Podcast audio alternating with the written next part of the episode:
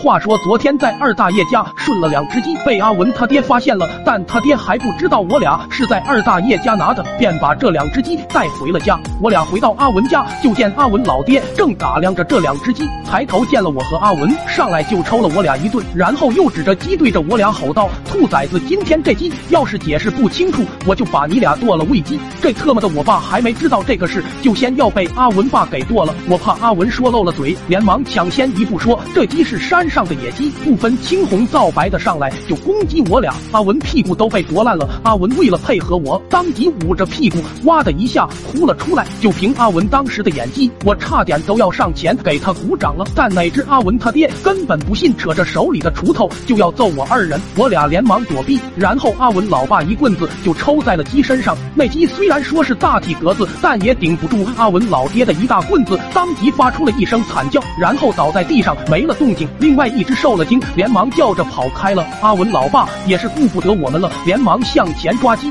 那鸡看着阿文老爸又朝他追来，扑腾着翅膀，连忙逃开。此时院内已经乱成一团，而在外面找鸡的二大爷听闻鸡叫，连忙跑了过来。刚进院就看见阿文老爸拿着棍子追着鸡，在确认是家里的鸡之后，又看见一只躺在地上一动不动的，顿时脸都气绿了，气急败坏的大喊：“小刚子，你特么给我住手！”正在追鸡的阿文老爸。先是一愣，然后回过头来，就看见二大爷拄着拐杖冲了过来，朝着阿文老爸脑门上就甩了两拐杖。阿文老爸懵了，一个劲的想解释，可惜二大爷不听，一个劲的骂着阿文他爸多大个人了，还干些偷鸡摸狗的事，那可是俺家的领头鸡。阿文他爸给打的受不了了，仗着腿脚比二大爷利索，一溜烟朝着院外跑了。可是他小看了二大爷想敲死他的决心，提起地上的鸡，拿着拐杖就去找阿文爷爷理论。我和阿文见事情闹大了，拔腿就往外面跑，不然等待会真相大白，估计再跑已经来不及了。我二人一路跑到了傍晚，才敢停下来。我俩都有些闷闷不乐。这被发现也就算了，主要是鸡还没吃到。在心情低落片刻后，我顿时又有了主意，拉着阿文就往着二大爷家里跑。此时二大爷应该在屋里含泪吃鸡，我俩正好再次下手。